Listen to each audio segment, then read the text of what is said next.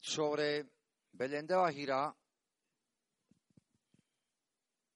yo sigo insistiendo que el IGAC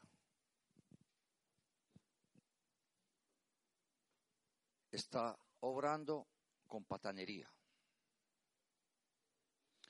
¿Por qué? Porque hay un mapa de 1982 donde aparece Antioquia completa y ahí está Belén de Bajira en su interior. Luego, en 1987, hay otro mapa del IGAC donde vuelve a estar Belén de Bajira en el interior de Antioquia.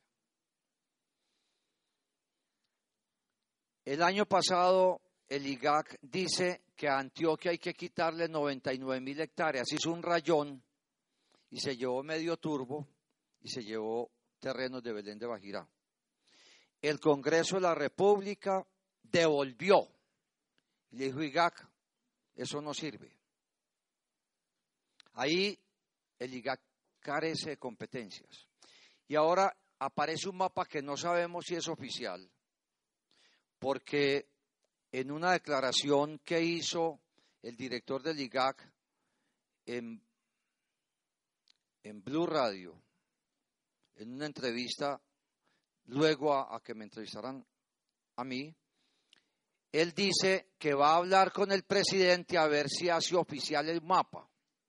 Pero ese mapa, un mes después de decir que Antioquia le iban a quitar 99 mil hectáreas, un mes después dice, no, el mapa Antioquia sigue igual, pero la cabecera de Belén de Bajirá es la que está en discusión. O sea, que pasó de quitarle a Antioquia 99 mil hectáreas a decir que solamente hay 20, mil, 20 hectáreas. 20 hectáreas o 30 en discusión. Eso es muy sospechoso. Eso no es un trabajo de un estadista. Eso es crear un caos entre dos pueblos hermanos como es Antioquia y Chocó. Y dijo que le iba a consultar al presidente a ver qué decisión se tomaba sobre el asunto. Eso muestra también que algún interés oculto hay por ahí.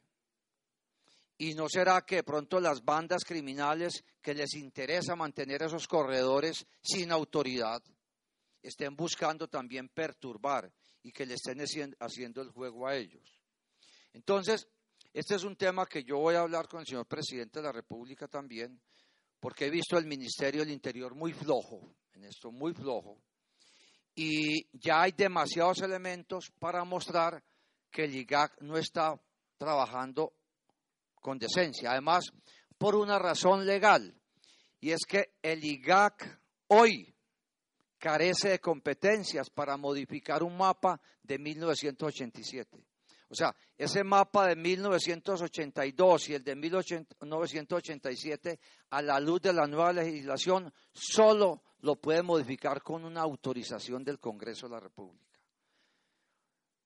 Nosotros, si ese mapa es oficial, como lo estamos investigando, nosotros demandaríamos penalmente también al director del IGAC por abuso de poder, por, hasta por anarquista, porque cómo pone a pelear dos, dos departamentos hermanos con unas medidas que generan mucho más caos. O sea que nosotros en eso estamos tranquilos pero severos en defender la norma. Y le dije yo personalmente al presidente, señor presidente, si el gobierno nacional considera que Belén de Bajirá debe ir al Chocó, hay unos procedimientos legales, que es hacer un proyecto de ley porque eso no se pasa por un rayón del IGAC, sino por un proyecto de ley que diga, vea, este pequeño territorio se le entrega al Chocó y ya uno tiene que ser decente con la legalidad.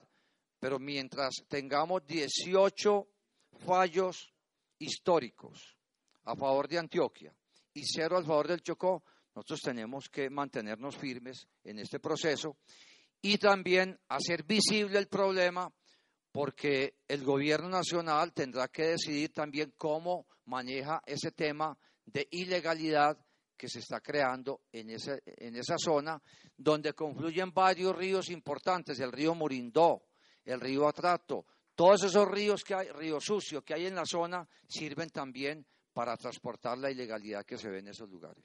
Así es, nosotros seguimos invirtiendo igual queremos que la gente no sufra. Si el gobierno nacional, reitero, desea que ese territorio pase al Chocó, pues que presente una ley y nosotros respetaremos eso. Pero por ahora las inversiones en Belén de Bajira siguen. Antioquia es quien ha hecho el departamento, la única carretera que hay es de Antioquia. La, el censo electoral es de Antioquia, la prediación es de Antioquia, o sea que seguiremos hasta que haya algún cambio. Muchas gracias y un feliz día.